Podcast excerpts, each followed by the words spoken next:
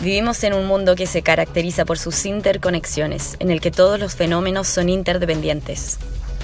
Para analizar una realidad compleja es necesario un paradigma que integre todas las dimensiones, un paradigma sistémico. Lo sistémico es complejo, como también lo es nuestra realidad.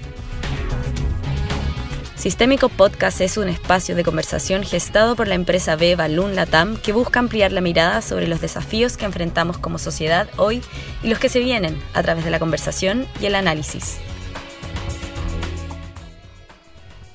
Quiero comenzar saludando y dando la bienvenida a nuestra gran invitada de hoy, la lamien Daniela Millaleo. Daniela es una cantautora de origen mapuche y profesora de historia en 2013 sacó su primer disco independiente llamado Trafun y este 2020 fue nominada a los premios Pulsar por la difusión de la música de los pueblos originarios. Además ha trabajado en la banda sonora de películas, documentales y obras teatrales. Dani, bienvenida a Sistémico Podcast. Muchas gracias por estar con nosotros. Así que Mari Mari también. Mari Mari. Inchetá Sebastián Piñén, Chule y mi Fachantú. Como Helen, Café y Micaela Mian. Como el Calen. Muchas gracias Dani por estar con nosotros en este día, compartiendo, escuchándote, conociéndote. Partí con unas preguntas rompehielo y la primera es si pudieras tener una conversación con alguien que ha fallecido, ¿con quién la tendrías? Generalmente cuando responden esta pregunta hablan con un famoso. Yo hablaría con mis abuelitos que han fallecido, ¿no? Uno cuando ya se cumple una edad siente que hay cosas que no calzan dentro de una historia activa. Y conocer nuestra historia es súper importante para conocernos identitariamente. Pero también porque mi abuelita fue gran parte mi madre y entonces siempre te va a hacer falta, como dice la canción de Juan Gabriel, ¿no? Yo hablaría de nuevo con mi abuelita. Siempre desde el mundo mapuche hablan del, del cupalme, cómo te define también quiénes vinieron antes y cómo te definen hoy día. Y es parte también de lo bonito que tú estás contando de con quién hablaría ah, hoy día esa conversación. Es súper importante esa historia. Que lo podemos. Pucha, uno no se da cuenta hasta que ya tiene. está grande ya. Pero podíamos haber conversado tantas cosas. Yo conversé mucho con mi abuelita. El origen de dónde estamos viviendo ahora. Eh, cómo llegó. Cómo llegó de, de, Curepto, por ejemplo, ya era de Curepto, de, más cerca de Curicó, a Santiago, adolescente a trabajar de una, ¿no? Cómo se conoció con mi abuelo, cómo se sentaron en un lugar, cómo tuvo sus hijos. Ella siempre me decía hartas cosas importantes. Por ejemplo, cuando yo quería tener a mi hija, la quería tener en parto humanizado, me dijo, me mandó a la punta del cerro, me dijo. Yo vi a mucha gente morir en el campo por, porque no había partera, no había hospital, anda al hospital. Y menos mal que le hice caso porque mi hija venía doblada, entonces no podía parir. Mm. Tuvieron que hacerme una intervención. Entonces, son cosas muy sabias que uno no, toma el peso hasta que mm, se grande. Oye, Dani, ¿cuál es tu libro favorito? Em, tengo varios, varios libros favoritos. ¿O alguna que te gustaría compartir? Sí, mi libro favorito, que yo lo he vuelto a, a buscar sus páginas, es La creación del patriarcado por Lerner Gerner. El cambio de conciencia que hemos de hacer nosotras se produce en dos pasos. Hemos de poner en el centro, al menos por un tiempo, a las mujeres. Hemos de aparcar, en la medida de lo posible, el pensamiento patriarcal. Yo estudio historia, entonces soy bien de libros así... Eh, eh, científicos dicen, pero a mí me gustan todos los libros. Eh, yo no, no, tengo un libro favorito, es ese, eh, La creación del patriarcado. Pero tengo autores, tengo muchos autores, entonces si queremos hablar de historia, Hausmann es un buen, es un buen autor. Si queremos hablar de la diáspora, de, asunto identitario, em, tenemos que hablar de, em, ahora justo se me fue, el, eh, Edward Said, escritor palestino. Si queremos hablar de antirracismo, tenemos que hablar sobre Fanon y tenemos que hablar sobre Malcolm X feminismo y racismo podemos encontrar a la Angela Davis, Aura Cumes en el, en el lado de Centroamérica, y así yo te puedo encontrar un montón de libros. Si hablamos de literatura, eh, me gusta mucho el Gabo García Márquez, me gusta eh, mucho Borges, me gusta mucho Cortázar, Galeano. Galeano me gusta mucho, tengo que decirme, tengo casi me, todos Me imagino que varios, tú también eres profesora intercultural y como te dijiste también estudiaste historia. Sí, soy profesora de historia y estudié, em, hice un diplomado en la Chile de, de educación intercultural. También tengo autoras mapuches que pueden leer, que es Margarita Calfío, sale en los libros de la comunidad de historia, las comunidades de historia tienen muy buenos libros todos. Mi autor favorito está entre Fernando Padrecam, que es historia, y me gusta mucho cómo escribe Ancan. En poesía, bueno, Elicura es un grande, pero también me gusta mucho eh, la poesía femenina. Eh, fue Melissa Manquepillán de Blanco, también es muy, muy buena, muy, muy buena. Pero no, yo me lo preguntan de libros, sé más de libro que de otras cosas.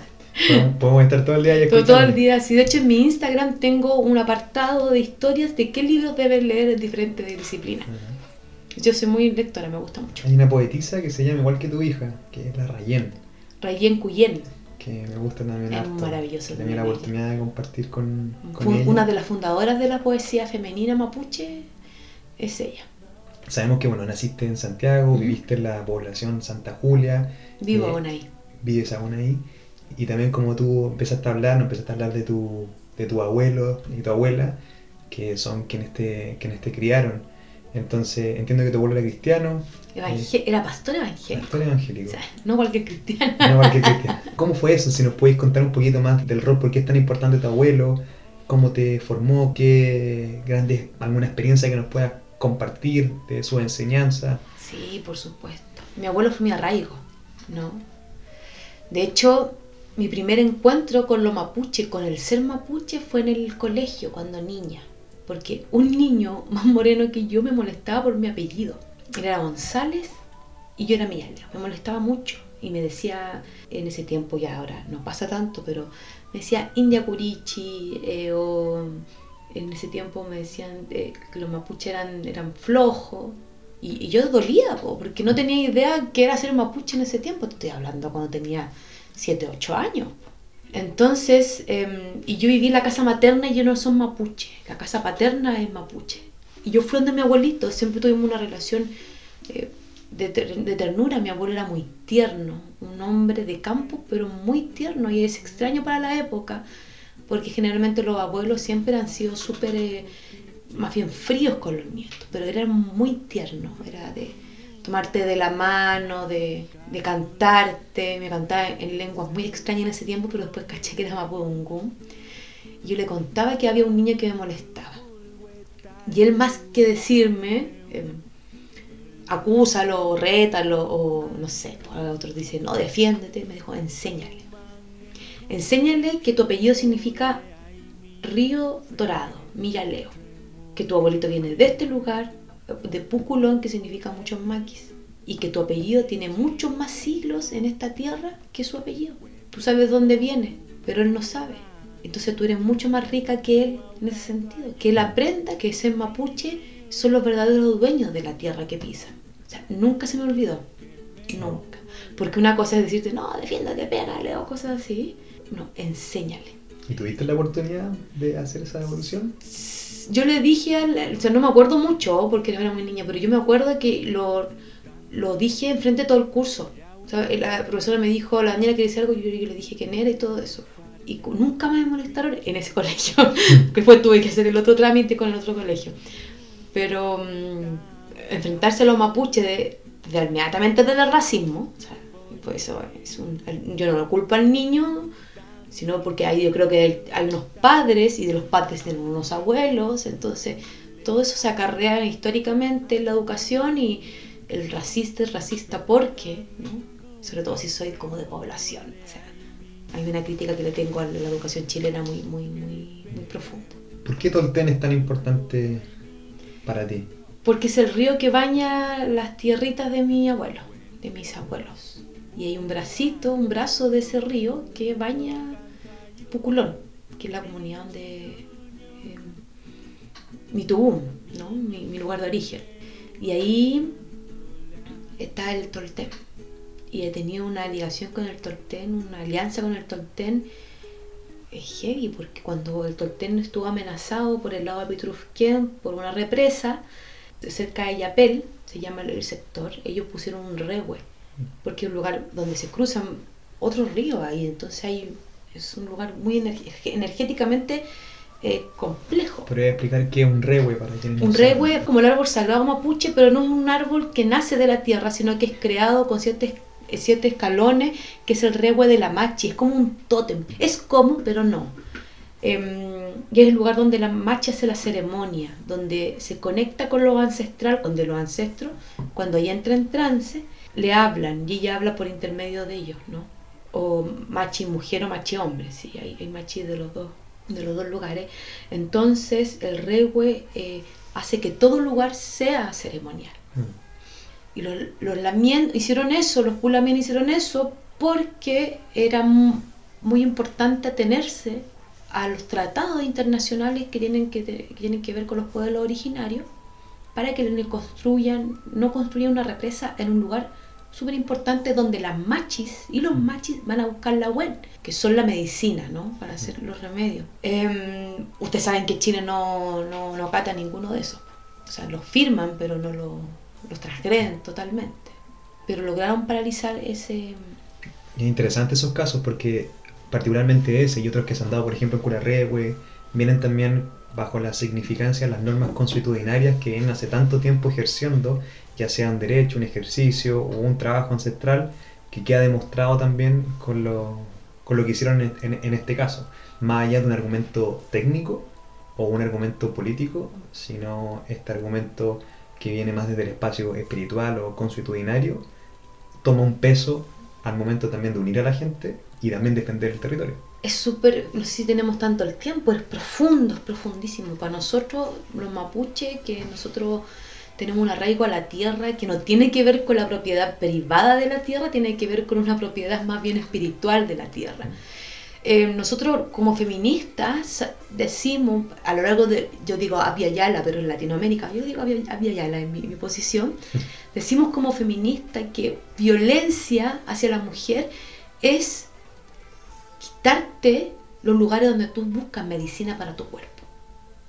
Es quitarte el lugar donde tú tienes arraigo espiritual, ¿no? Lo que pasa en Chile, Chile financia, el sur de Chile y el norte de Chile financia los bolsillos de los grandes, de los grandes empresarios chilenos, sin dejarle nada a los demás, ¿no? Ellos se llenan sus bolsillos y a costa del buen vivir. Nosotros no entendemos el buen vivir como entienden otros países, ¿no? Bolivia, eh, con Evo Morales, eh, puso el buen vivir y eh, logró establecer que la tierra es algo viviente, que es sumamente importante. Aquí la tierra se ve desde una forma de un bien económico. Un recurso. Un recurso. No puede ser que el lugar donde llueve más en Chile, que es el sur, esté sin agua.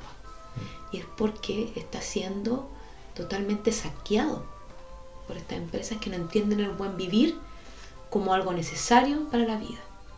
¿no? Por eso se pelea, por eso se lucha. Este concepto o este cambio de qué entendemos por desarrollo, que es algo, algo que nosotros hablamos mucho acá en Balún, desde el mundo mapuche, como como bien, eh, los pueblos andinos, como referías a Evo Morales, que hablan del Sumac Causai, eh, son otras concepciones también de una armonía entre tanto conmigo, con el otro y también con mi entorno. Lo podemos ver en el nitrofil muy bien también en relación con los ecosistemas y esa armonía donde se, no nos ponemos sobre la naturaleza, sino también, como dice unos amigos que son los de Carón, que dice somos naturaleza, nosotros también somos parte, de, este, de, este sistema. Yo diría las cosas que están más amenazadas en la biodiversidad. Es un ejemplo, te doy un ejemplo con la educación, que yo he trabajado en eso. Cuando tú ves los planes y programas, también estamos desde, la infancia, la primera infancia. Desde un programa de la educación. De la educación, desde un paradigma eh, piramidal donde la punta está ahí tú como ser, ser integral Después viene tu familia, la comunidad y tu entorno. El mapuche se mueve diferente en ese sentido. Y los pueblos originarios se mueven diferente en ese sentido.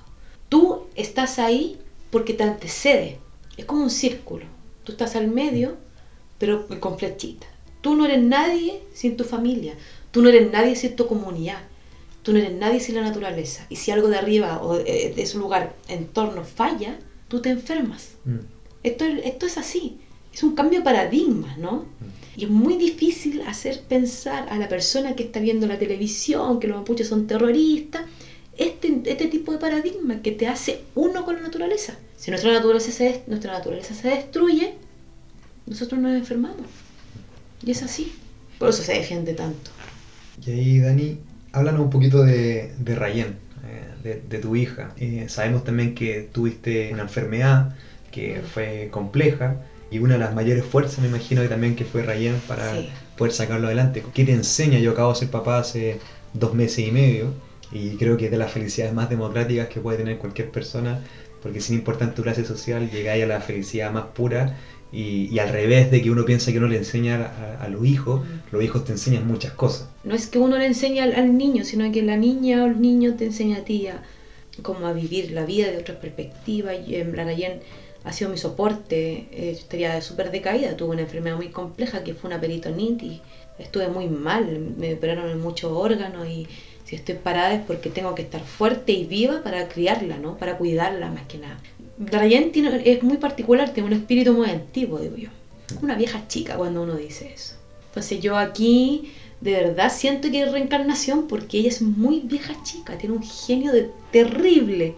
Yo le pregunto a mi mamá, mamá, yo cómo era cuando niña, no, tenía un vaso de leche. ¿Por qué mi hija salió con mal genio? Que tiene muy mal genio.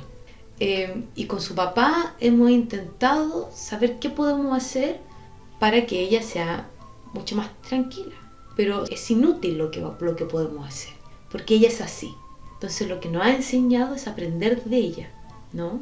Estamos aquí en este mundo netamente para que ella sobreviva, que esté muy bien, que tenga buena educación, que sea una niña feliz, porque nosotros tuvimos muchas carencias cuando niños, él más que yo, y les damos todo, ¿no? Intentamos darle de naturaleza, decirle 20.000 chorrocientas veces en el día que la amamos, eh, darle mucho cariño, y ella nos enseña cosas que ni mi abuela me enseñó de cierta forma, o sea, como tiene un, genio complejo, pero nos ha enseñado a, a vivir más simples, mm. ¿no? Ella no necesita mucho para vivir, nos enseña todos los días a hacer a hacer para ella también, ¿no? Y es, muy, es muy raro lo que, que voy a decir porque estoy muy alejado como a, la modernidad, que dicen que los padres tienen que vivir igual la vida y el niño tiene que adaptarse a uno. Pero yo creo que para mí, y me es muy, muy cómodo y me, hace muy feliz vivir para ella. ¿Y por qué te digo esto? Porque yo a la Rayen tengo que enseñarle a que posiblemente la molestan por sus dos apellidos, mapuche. A mí nadie me enseñó a defenderme ni a decirme que eso pasa, pero yo así ya yo le enseño. Tengo que vivir para decirle, e-, este cuerpo es tuyo, nadie te lo tiene que tocar, cosas tienes que decirme, ¿no? Cosas que no nos enseñado a nosotros, ni a nosotras. A mí me, sí que me enseñaron a sembrar, porque mi abuela era sembrar muchas cosas en una casa muy pequeña. Eh, pero enseñarle esas cosas a ella y que ella ya las sepa, no sé por qué las sabe, también es, muy lindo, ¿no? como que Rayen me, me dio una, una eh, como una esperanza de, de, vida, eh, de, sentido a la vida, ¿no? Yo hago música, yo trabajo mucho en esto, ¿no? Es mi, mi pega, pero el vivir la vida con ella es totalmente gratificante para mí y, y no, no, me ha dado pena ni, ni limitar ciertas cosas que hacía eh, porque ¿qué haría con todo ese tiempo sin ella? Trabajaría más porque una es trabajónica en el sentido... Mm. Pero ella me ha enseñado hartas cosas importantes también sobre el cariño, sobre la piel. Que soy una persona que, em, que soy muy poco de piel, pero ella es muy de piel. Entonces, Te rompe el esquema. Me, rompe, me rompió todo el esquema desde el principio. ¿no? Y ahora viene la etapa de las preguntas, entonces ahí estoy, tengo que prepararme. Pero sí, yo... ¿Cuántos años tiene Ryan? Cinco. Nosotros no, yo no he hablado de esto con, con, mi pareja y llegamos a la conclusión que nos estamos criando nosotros mismos. Todas las carencias que tuvimos en la infancia, las vamos a sanar criando a la raya. Y ella no necesita tanto, la verdad, como que dice, no, no, quiero esto, no quiero esto otro, pero dame cariño, me dice. Hablando un poco de la, de la mujer mapuche desde la guardia, desde la ciudad, y el verano leí el libro de la Daniela Catrileo, El Piñén. El Piñén. Que es cortito, eh, pero también un poco hace ese descubrimiento, también eh, algo, algo similar a lo que tú nos contabas antes, también salía de, de, lo que le pasó a una clase por respecto a su apellido y preguntando qué significa esto, y en ese descubrimiento también hay ciertas posibilidades de generar tu identidad, que también tienen sus su diferencias respecto, por ejemplo, a los que viven eh, más arraigados en, la, tierra, en la tierra. ¿Cómo veis ese rol de la mujer? desde la, desde la ciudad, desde el ser mapuche, esas diferencias, porque acá también tal vez a Rayen lo que pasaba anteriormente, por ejemplo, mi profesora de Mapungun, cuando te acuerdas que hace dos años saltaron el que no saltan mapuche, cuando tomaron la, la, municipalidad de Curacautín. Y, y, voy a hacer un, voy a hacer un, un, ¿Mm? un paréntesis, la persona, la persona que, que, hizo eso ahora fue elegida, no sé si senadora o diputada. Parte de, la, de las cosas, de las locuras que tocan en Chile. Pero lo que te quería decir es que a mí me quedó muy grabada en ese caso, porque mi profesora me decía, mira, a mí me ponían paños de agua en la boca para que yo no hablara el mapungo. Yo pensé que ese racismo no estaba presente en la sociedad chilena. Lo primero es como, cómo ve este rol desde la, desde la ciudad, ese descubrimiento de ser mapuche, y también hablar un poquito desde la, desde la mujer mapuche. Hay un autor, el Enrique Antileo, que no sé si lo escribió o lo comentó, parece que lo escribió, y él dice que, su abuelo, que se vino muy pobre del sur, dejando atrás cosas importantes, eh, también es Huaychafe. Yo, yo le encuentro toda la razón. La gente que se vino del sur a Santiago fue una gente que dejó gran parte de su corazón en la tierra, a un lugar donde no hay tierra, a un lugar donde mm, el racismo es muy fuerte, eh, a un lugar donde y ahí te, enfrenta al concepto de clase, de clase baja en este caso. Eh, abrir las primeras poblaciones, primeras tomas de terreno, ¿no? Eh, hay un, una serie que, qué pena que no se mostró mucho, en onda media, que se llama Ramona. Ahí está todo eso resumido. Maravillosa serie, tengo que decirlo. Pena que no se siguió dando temporada. Y es doloroso, ¿no? Tú tienes una extensión grande de tierra que vive en armonía con los pajaritos y empiezas a empobrecerte a empobrecerte y a reducir el espacio. Y te pueden hasta echar de esa tierra, ¿no? Porque hay otro que lo compró con papel estrucho, que así fue. Y esa gente se vino a Santiago a trabajar en lo que pudo. Panificadores, por ejemplo. Eh, mujeres de casa particular. Y de esas mujeres son las que, que armaron los primeros sindicatos de mujeres de casa particular. ¿no? Las que tienen que dejar a sus hijos encargados en la toma la población para poder trabajar puertas adentro, que los patrones lo aceptaban con los hijos. Esos niños y niñas que son los hijos de Antal, como dice mi amiga María Juliet Urrutia, que, que está escribiendo sobre eso y que habla sobre eso. Y que armaron también escritos, después son esos primeros eh, hermanos y hermanas mapuche que arman los primeros diarios mapuche y cuentan esa historia. Las primeras juntas, ¿no? Organizaciones mapuches después. Entonces yo vengo a esa tradición Tú incluso decías, nieta del desarraigo de Gualmapu. Nieta del desarraigo del Gualmapu, sí, al final somos todos nietos del desarraigo del Gualmapu. Y eso es lo que me. que hay una diferencia, si bien el ser guardiache es una nueva forma de identidad territorial, ¿no? Creada por estas grandes ciudades, ¿no? Creada por la colonización, es una identidad eh, que nos, se auto, autodefinimos como guarriache, gente de ciudad. Para que entiendan, guarria de ciudad, che, es persona, sí. gente Los mapuches somos, estamos determinados por identidades territoriales. Están los picunches, eh, o ya no están porque fueron eh, masacrados. Están los huilliches, que son gente del sur, ¿no? Están los puelches, gente de... al sur del sur. Claro, los pehuenches, que son la gente del pehuen. Los lasquenches, que son la gente del mar y así nosotros vamos a determinar nuestro lugar, eh, nos, determinamos mediante el territorio. Los guardiaches son los que nacemos en la ciudad. Entonces es una identidad territorial nueva. Entonces imagínate lo importante de autodefinirnos territorial, pero políticamente desde la ciudad. Somos gente que sabemos de dónde venimos, sabemos nuestro tugún ocuparme, sabemos que tampoco tenemos quizás ni, ni tugún, eh, pero sí nos acordamos de ocuparme según los abuelos, ¿cachai? Eh, cómo se vino mi abuelo, conocemos toda la historia. Y tenemos que defender esa historia más encima, a veces con nuestro mismo gente mapuche. Pero qué importante que esta identidad como guarriache aparezca, así como tú dijiste, Nache, Picunche, Pehuenche, Yasquenche, Huilliche, o sea que anteriormente tal vez, por ejemplo, tus abuelos no tenían esa oportunidad y no había con quién me identifico hoy día si es que yo soy persona de la tierra, vengo con toda esa tradición y acá, ¿cómo lo descubre? Entendiendo también que vive más mapuche acá en la, en la metropolitana. Que en las ciudades que, en el campo, o sea, en la tierra. Entonces eso también creo que es una oportunidad para Rayen y también y para... Y, claro, pues, pero el guardiache es, es, una, es muy amplio. Es muy amplio, o sea, somos hijos del, del, del destierro, somos hijos de la fortaleza, somos creadores de territorio, somos creadores de cultura, pero también políticamente nos decimos mapuche sin tierra, pensando en la tierra. Nuestro paso por aquí es un paso, ¿no? Es caminar hasta cierto lugar, pero después volver. Volver a un territorio libre, ¿no? O con, la gente piensa, no, yo cuando viejito voy a comprar para tener mi tierra, para volverme al sur. La mayoría, si, hablamos de un 100%, el 90% dice, yo me quiero volver al sur. Entonces es muy gigante el, ser guardiache. Mm. Entonces es un tema muy político. A mí me encanta. Y ahí, Dani, una de las cosas que se habla mucho es la violencia en Gualmapu, en la macro zona sur. Y la pregunta que yo siempre les hago, ¿qué es lo violento? Porque la violencia, dependiendo de a quién tú le preguntes, hay cosas que son muy violentas que como comúnmente vemos en los medios, puede ser la quema del camión, la toma de un camino, etcétera, etcétera. Dentro de tu concepción y de lo que tú ves y conoces, ¿qué es la violencia? ¿Qué es lo más violento que sucede en Walmapu? O sea, yo, yo creo que es el origen de la violencia, no, que es el, no el origen, sino el, la consecuencia de la violencia, lo que pasa. Lo mismo que el estallido social, es una consecuencia. Estamos hablando de... Pero no es la causa.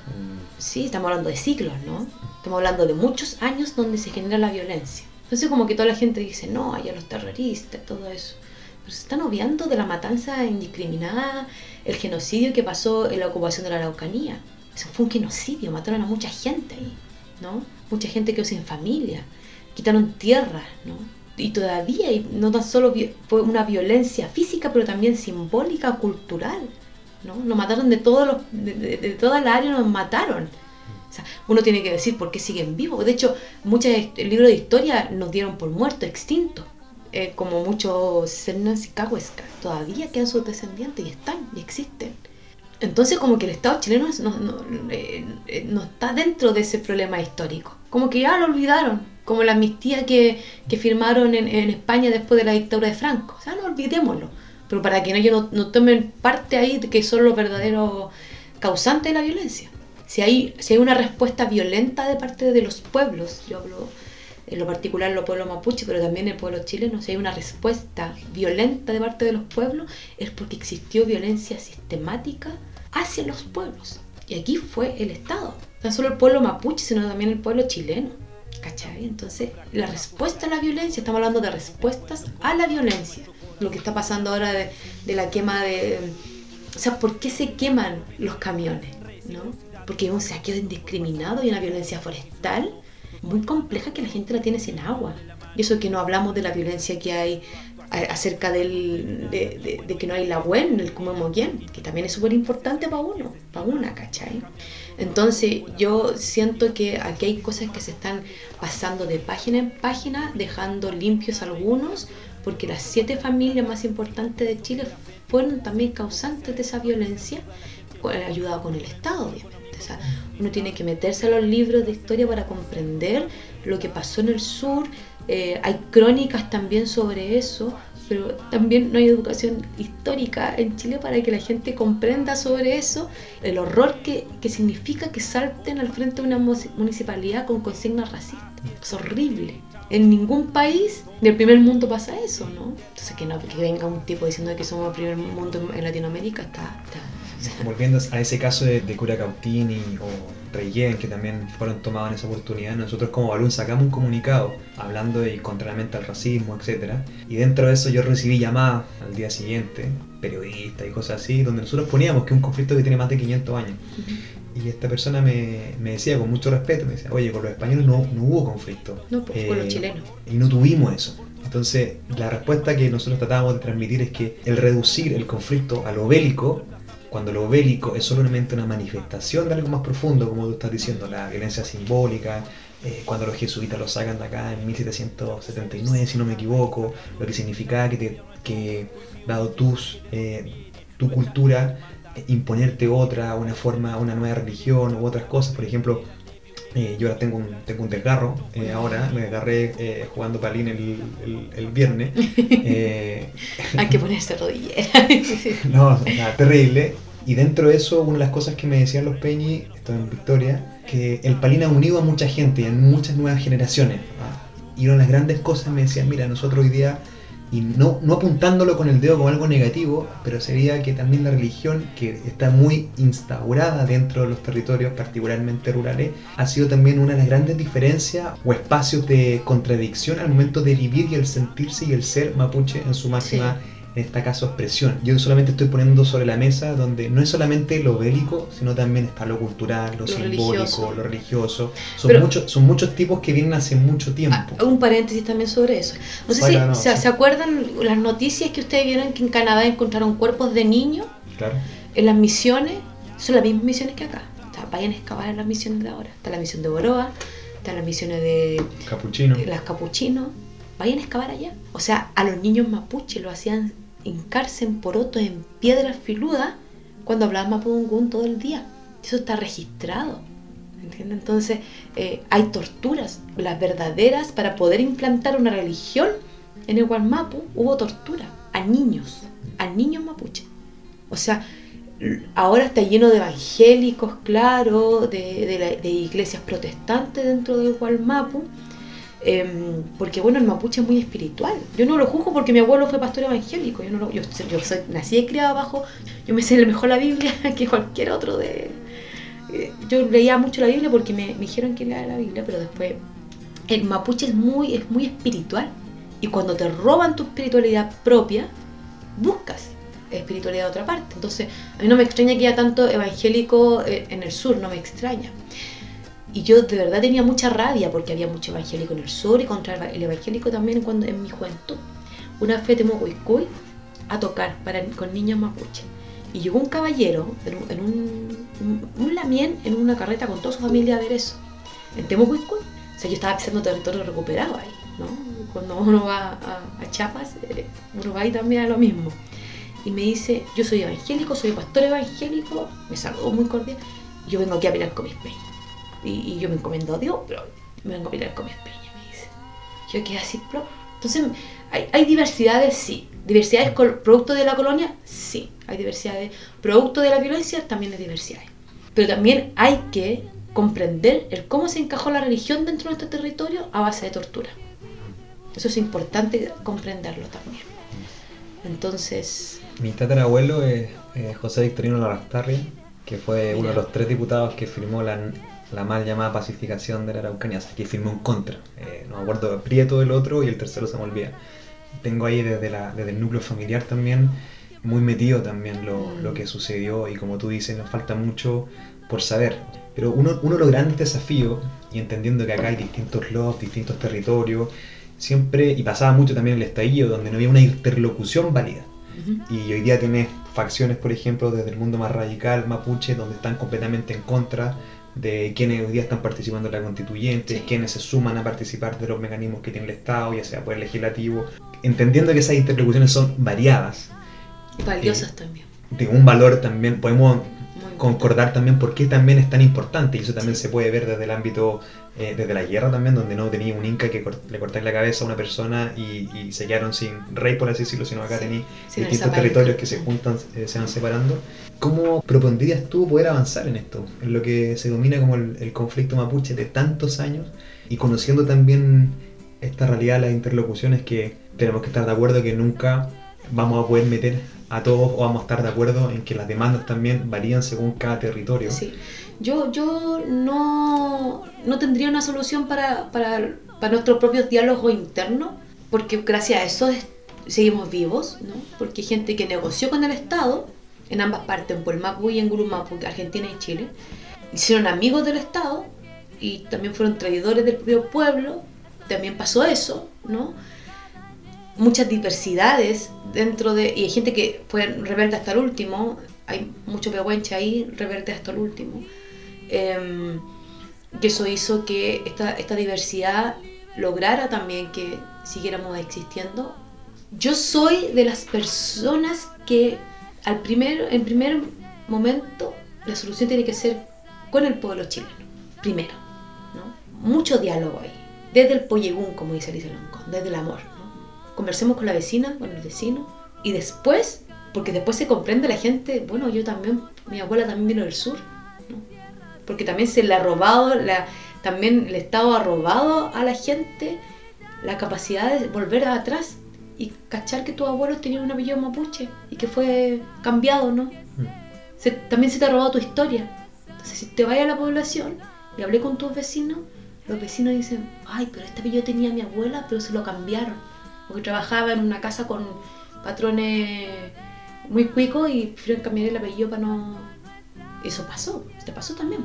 Y no solamente los mapuches, los cahuescar casi todos son González, eh, por, esa una razón bastante similar. Entonces, se le ha robado la historia, ¿no? Después el diálogo tiene que ser con el Estado chileno. Y después nosotros arreglaremos lo que pasa entre nosotros. ¿Ya? Pero el diálogo es como la gran...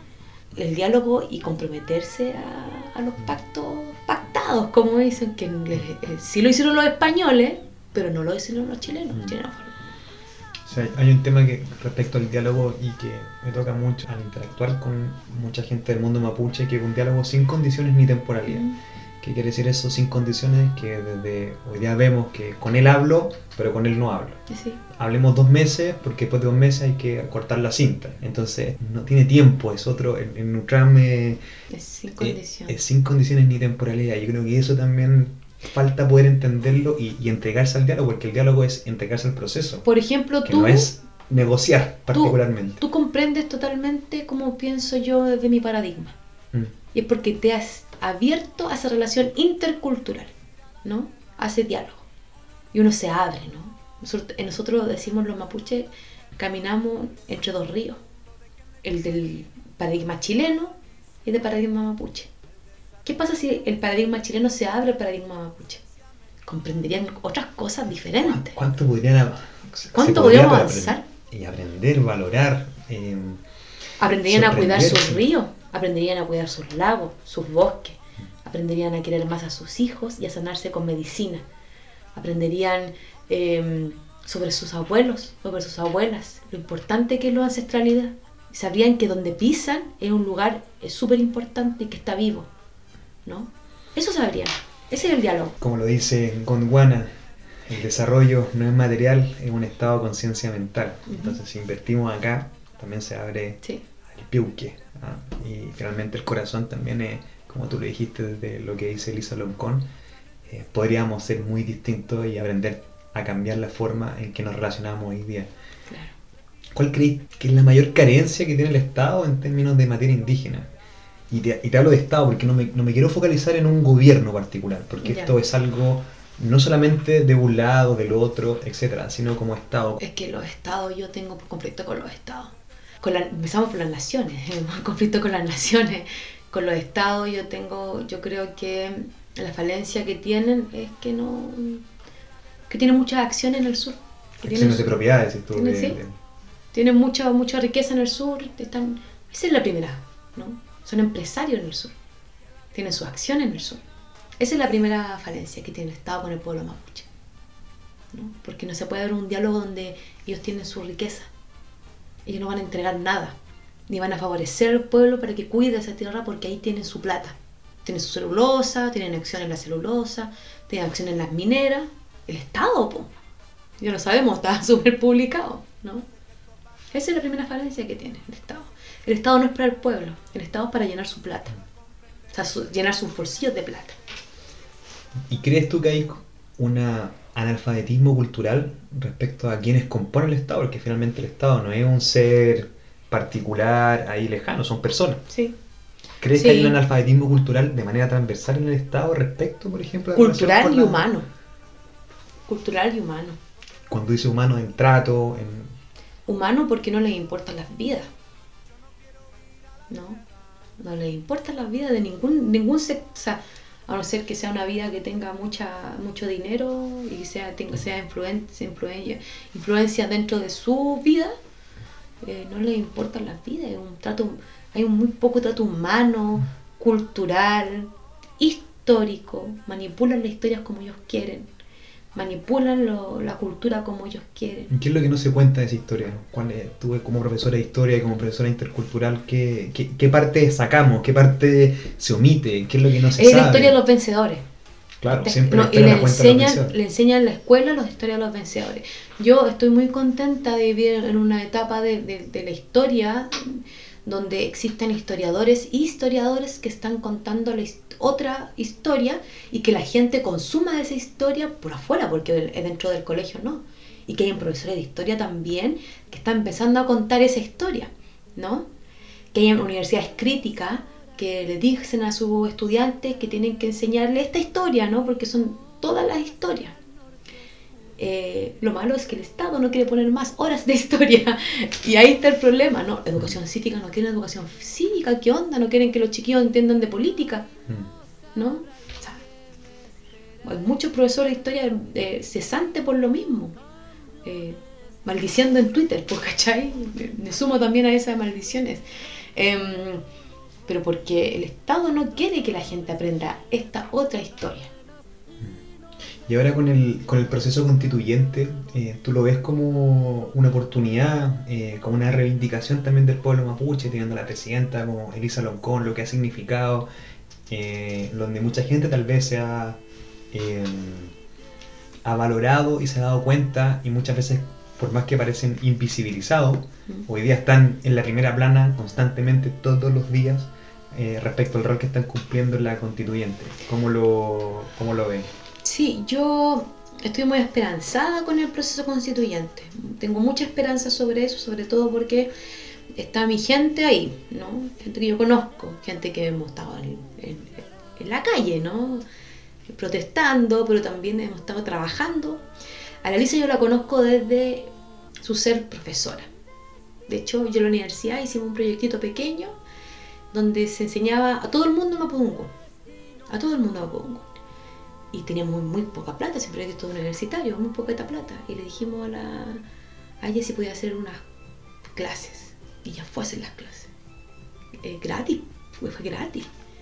Porque tiene un compromiso con la lengua, pero no, no se sabe, se sabe que la lengua tiene que ver también con la historia y con una visión Uno no tan solo nos enseña un lenguaje, también enseña historia y visión en el Mapudungun. Ella fue.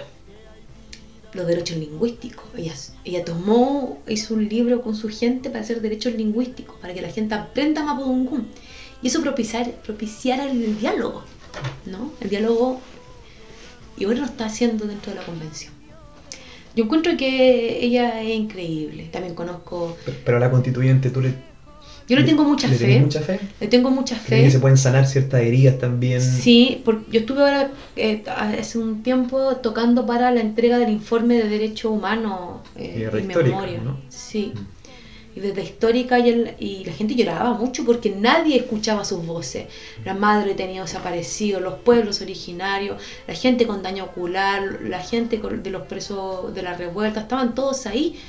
Eh, por primera vez escuchó su voz en un informe.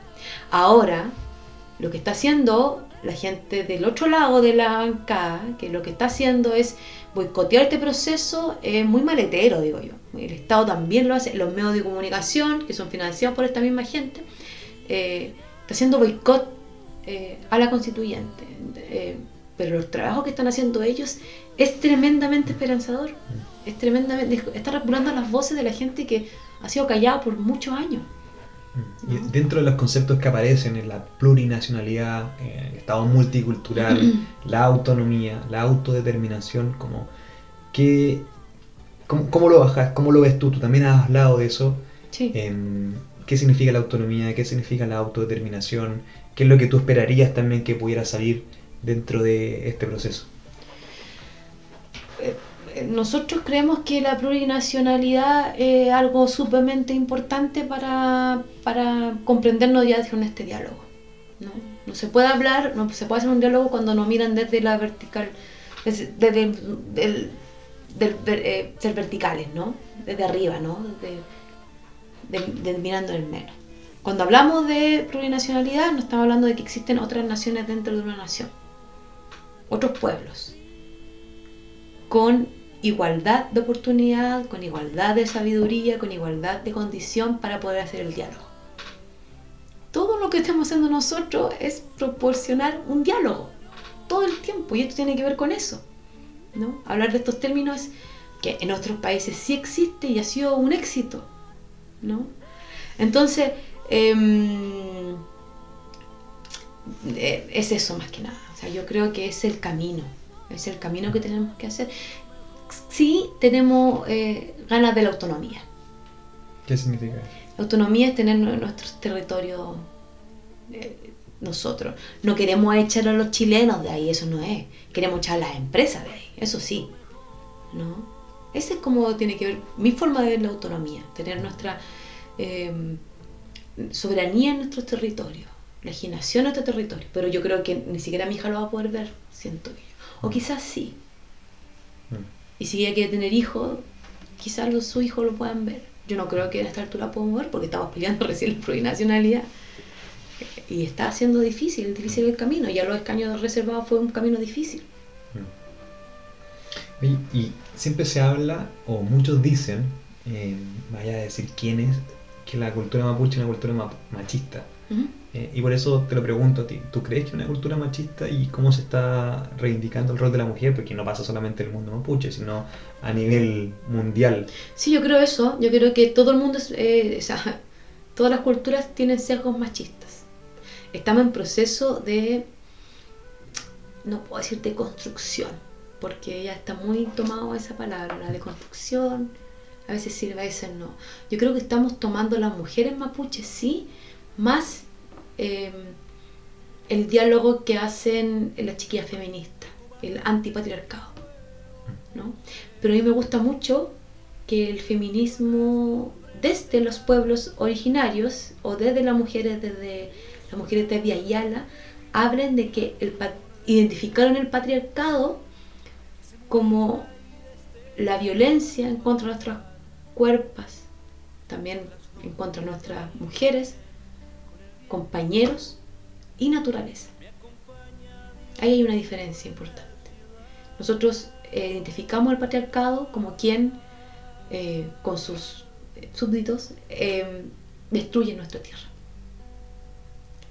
Y eso es un paso importante para nuestra lamia, porque ahí identificamos que la violencia contra la tierra afecta nuestro comemoguismo, nuestro buen vivir. Y eso hombres, mujeres, niños, niñas, niñas, eh, abuelitos, abuelitas, etc. Em, y, y claro, identificar que existe eso también significa que hay machismo. Nosotros decimos que hay, hay los males de la colonización, porque por ejemplo los hombres em, hablan con, los hombres porque los, los, españoles solamente hablan con hombres, no hablan con mujeres, pero hay un liderazgo de mujeres mapuches súper importante de hecho, eh, las líderes mujeres son muy importantes en la causa mapuche. Y, ah, el, cambio, o sea, la diferencia que existe es que cuando a una mujer mapuche viene un hombre y le dice, no, tú eres una mujer, no puedes estar aquí, las mujeres no pescamos. No pescamos, así como que así, habla solo. Entonces las lideresas, lideresas mapuches son muy, muy importantes. Mm. Y lo bueno es que en la historia se pueden identificar, una historia reciente, no de 100 años, ¿no? Podemos ver eh, a lamienes que se están tirando para diputadas, para senadoras, mm. ¿no? Y ahora la, hay una fuerte de mapuche. Entonces como que yo creo que el machismo existe como en todos los pueblos, sí existe. No es que seamos una cultura machista por como visión, eso no, eso es mentira. Y como te dicen, mucho liderazgo, tenía la oportunidad de conocer a la Lamien, por ejemplo, la Jessica del Ficwal Mapu, que me, gustaba mucho también, por ejemplo, algo que pasaba mucho en los pueblos originarios, que era el tema de las disidencias sexuales, que es un tema que se tocó en un Ficwal Mapu, que ahora no, no, no tenemos tiempo para poder seguir hablando de ese tema. Pero, pero sí hay algo que me gustaría tocar, y aquí podemos hacer dos capítulos con el tiempo que tenemos eh, en este espacio, que es el de la infancia mapuche, eh, que nos conectó, que es la Onésima Linqueo, amiga en común eh, de la red de infancia mapuche, ella hablaba y escribió una columna que era que día en Gualmapu se jugaba el juego en vez del Paco y el ladrón, al Paco y al Mapuche. Em, y a mí también me ha tocado eh, bajarme, por ejemplo, en ciertos territorios, cuando me voy bajando del auto, los niños empiezan a disparar y a jugar con, con eso, algo que está en una concepción de, de violencia súper fuerte, lo que es criarse con la presencia eh, militar constantemente, que es súper violento. ¿Cómo ves el tema de la infancia? Y ahora me voy no desde la ciudad, sino también en, en Gualmapo. ¿Cómo ves el tema de la infancia eh, mapuche y qué desafíos ves? Porque tú también has participado apoyando también la red de infancia en distintas ocasiones. Es doloroso, ¿no? Es doloroso. Nuestros niños son violentados constantemente. Tengo una amiga que tiene que ver como, como, como aliviar la carga eh, el trauma que le causó que uno de los pacos se le escapara una bala y matara a el caballito chico de su hijo. Ella viene de Santiago y se fue a ir porque había que volver al territorio, pero eh, ¿cómo lidiáis con esos niños que están rotos por dentro? Mm. Pero rotos eh, no por abandono de su familia, ni porque existe droga de por medio o violencia de por medio de sus padres, sino porque llegan a tu casa a allanar y a maltratar a tu familia, tan solo por ser mapuche porque a veces ni siquiera por el terrorismo que inventan, ¿no? Lo que pasa con Catrillanca, ¿no? A Catrillanca lo matan al lado de un niño, lo asesinan sin prueba, un montaje, ese niño, quien, cura ese, el, niño está roto. Su mamá, a su, a su hija cuando fueron a, a, ver el, resultado del juicio, la tiran al suelo a la niña. Es una niña. Tenemos una infancia rota. ¿Qué hacemos con esos traumas nosotros, nosotras? ¿Cómo cuido a mi hija yo de ese trauma, no? Que vea que sus su amigos del pueblo le pasa esto, ¿no? Em, es compleja el, tema porque em, se han pasado a llevar todos los derechos humanos de los niños mapuche. Es terrible. Yo hice un trabajo hace un tiempo atrás con Fundación Colectivo Peu, que somos una fundación de, de teatro, yo con la música del teatro fuimos a Yuyeo, apenas una roja. Nunca tuvimos un problema. Nunca pasó nada. Em, pero los niños estaban rotos. Y de hecho, con una obra que le hicimos hacer, que ellos lo hicieron, le levantamos un poquito la autoestima y ellos lo dijeron. O sea, niños de 10 años diciéndote eso, te quebráis tú también. Yo fui a Temocoicuy, como te dije, y tenían una sala al medio con vidrios eh, blindado, se llama eso, eh, cortafuego, no por el fuego, sino por los allanamientos. Los pacos van allá y tiran lacrimógenas a la cuna, a los bebés terroristas, ¿no? O sea, ellos juegan allá. O sea, los pacos juegan a, matar, a, golpear niños. Para ellos como un juguete, ¿no? Yo lo encuentro terrible. Yo, no, no, puedo, no tengo palabras para eso, tengo mucha rabia sobre eso. Y, el trabajo de Onésima y bueno, de Villay también, eh, la niña rapera, em, y de toda la gente de la red, es muy tremendamente importante, ¿no? Tremendamente importante. Y yo conozco que ellos van a hacer trabajo psicológico con los niños, porque necesitamos muchos psicólogos infantiles en el sur por lo mismo. ¿no? Niños que van al colegio y que es un, niño de 12 años que van al colegio, de volver al colegio, son, son interceptados por carabineros, carabineros le hacen control de identidad, lo hacen desnudarse. Buscando armas en un niño de 12 años, de años, de 8 años. ¿Cachai? Entonces, ese nivel, es, ese nivel de, violencia existe con los niños. Y, no, como, y reitero, no es porque hay un abandono de los padres, no es porque hay droga entre medio, es porque son mapuches. Mm. O sea, tú identificas que esa discriminación es concreta y pura, única y exclusivamente por, por ser mapuche. Como cuando las mujeres las matan por ser mujeres, esto es lo mismo. Esto es racismo. Y hay, casos de niños que se van a estudiar en el mismo, el mismo sector a, Cañete de, la comunidad, del colegio de la comunidad, y terminan suicidio. Hay hartos grados de suicidio en niños adolescentes porque no aguantan el bullying de los compañeros que dicen que son terroristas porque su mamá les dice, porque el, papá les dice, porque el carabinero les dice que son terroristas, los niños terminan suicidándose. O sea, es, es el panorama es real. Aquí, bueno, hemos tenido una conversación en un poquito más de una hora sobre distintas realidades, sensaciones, de lo que se vive también en un territorio que parece muchas veces invisibilizado, que solamente se alimenta o se conoce lo que aparece en tres, cuatro medios, pero la realidad de lo que, de lo que se vive. Yo también tengo la oportunidad de, transitar y visitar muchos de los territorios eh, de los que tú has mencionado y, y otros. Y uno entiende también ese espacio ese, o esa dificultad que está desde los más pequeños y las más pequeñas eh, y esa carga que van a tener con la cual se están criando eh, para adelante. Y yo creo que nadie merece criarse con odio, porque finalmente hay un, se empieza a crear un odio y una separación que la herida es tan grande que después volver a juntarnos en este espacio, sea cual sea y sea cuánto tiempo nos va a tomar ese diálogo, es algo que deberíamos como sociedad empezar a trabajarlo desde, desde el principio. Y quería hacerte desde el plano musical, que es de donde yo me reconozco como tu fan, yo te decía que estaba en el 1% de los que más te escuchaban, el disco Trajún. Hoy hay como un movimiento bien importante desde los artistas mapuches, o sea, desde la Carmen Linqueo, Guayquil, Gabo Payao, Fernando Raín, Luanco, Ulquimón, la isleña ante Antumalén. Hay un movimiento bien importante desde la arista musical y una música también que viene con un contenido rescatando temas históricos, con un contenido también de protesta, como tú lo decías, con un contenido educativo y con un contenido simbólico también muy fuerte. Como tú siendo parte de este movimiento, cómo lo sentís, cómo lo estáis viviendo y cómo pensáis también que esto se sigue desarrollando para adelante. A mí me, encanta que el, esté tan grande el, escenario artístico. Y eso es, eh, eso es porque somos artistas muy hermanables, muy generosos, ¿no?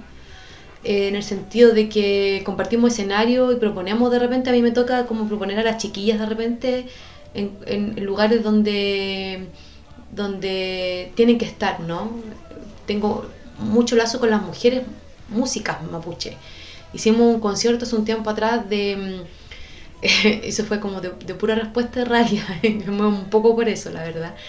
Nos tocó hacer un concierto de puras mujeres mapuche online esto está disponible en YouTube.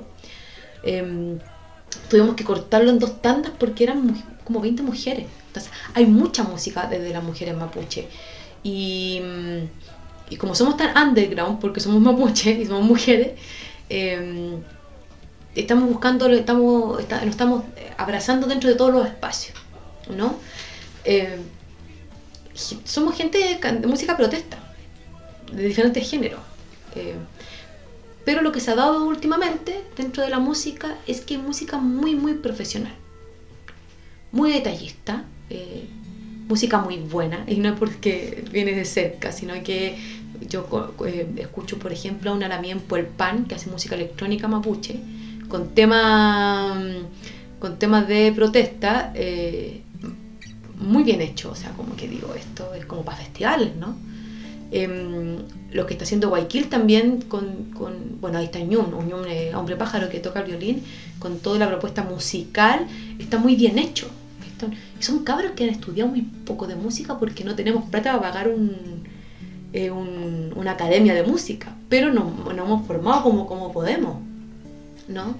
Eh, por ejemplo, Ñum es un violinista que aprendió violín en la legua. Y, lee partitura y todo eso. Y leer partitura es, complejo, ¿no? Em, Autodidacta. lo aprendió con maestros, ah. ¿no? Pero buscando, rebuscando, ¿no? La isleña Mantumalén, que aparte de ser mujer mapuche feminista, vive en la isla Huapi, hace música desde allá y lo tira para acá. Nosotros tenemos el deber de, de publicar lo que hace nuestro Lamien del Sur. ¿Por qué? Porque eh, para quitarle el, arraigo de, Santiago a toda la música, porque eso existe, hay una centralización muy heavy en la música, pero también porque son diferentes voces, diferentes territorios, pero son mapuche, ¿no? Y yo encuentro que ahí hay, hay mucha música y lo otro bueno es que nos estamos ligando directamente con el otro territorio mapuche, que no hay fronteras, que es igual Mapu completo, que es por el Mapu Argentina. Entonces tenemos eh, tenemos muy buena alianza y cariños con gente como eh, eh, Puelcona, ¿no? de Neuquén, con los Chejoven de, de, em, de, La Plata, em, con Anaí Mariluán de Bariloche, con Beatriz Pichimalén, que también es de La Plata, Buenos Aires, por ahí vive la Lamiel. Entonces no hay frontera. Entonces yo creo que ya armamos un tipo de sindicato de música mapuche porque estamos todos en un WhatsApp, estamos todos, hagamos esto, eh, nos, repartimos los afiches, si usted tiene un concierto allá, aunque no salga yo, lo ponemos en nuestras redes. Em, y, eso es, bonito también porque somos música que no se escucha, mm. ¿no? Es muy difícil que gente escuche música de protesta, música mapuche, em, es muy difícil. Porque no estamos dentro de la radio, ¿no? bueno, yo sueno en la radio ahora, pero después de harto tiempo, ¿no? Mm. Pero no es música que salga en la radio, que se te presente a ti un día, ¿no? No, no es comercial. ¿Y de tu trabajo, Dani, cuando, cuando se viene este nuevo disco que vimos que se está preparando? Eh, Así como vamos, 2022, yo creo, lanzamiento. Uno, porque quiero hacer un, concierto presencial. con gente, sí, con gente, con harta gente. Ojalá no con un aforo, pero no sé cómo será para 2022. Pero no quería lanzar mi disco en la virtualidad. A mí me gusta que la gente esté ahí, ¿no? Y me gusta cantar en vivo, me gusta harto cantar en vivo. Y esas son las mañas que uno tiene de tanto cantar en peñas, peñi, pues, profundo de alguna cosa, algún movimiento, alguna biblioteca popular. Esas son las mañas que uno tiene y me gusta mucho cantar en vivo. Entonces, 2022 va a ser el lanzamiento de Van Glen es, un disco que tenemos, que está bien bonito, eh, disculpen de nuevo por ser de tan de cerca, pero lo hemos hecho con mucho, mucho, mucho cariño. esperamos. Eh, Hay cosas que están dando vuelta de algo Glenn, que es el bonito el inmigrante con el Roberto Márquez, que salió increíblemente lindo, a quien te le gustó. Y también está Piedra Herida, que tiene dos versiones, una versión con el chivano, que es salsa, que me gusta mucho Rubén Blades, así que todo el tiempo le copié. Y la versión bolerito que le que va a estar en el disco, que es una canción a Camilo Catrillanca. Bueno, ya saben ahí, están, eso ya se puede encontrar en Spotify, esas canciones, por lo que entiendo. Así que esperamos que, bueno, gracias Dani por el, por el tiempo, por la conversación, por la apertura, eh, por venir, por acompañarnos, también por enseñarnos y por compartirnos no solamente tu música, que como te decía, eh, admirador profundo del, talento eh, musical, sino también de lo que tú tienes que transmitir respecto a lo que es la cultura mapuche y los desafíos que hoy día tenemos como sociedad mm. en esta materia. Así que muchas gracias. Esperemos no ser apagados. Esperemos no ser apagados. Teucayal, Chaltú. Que bañan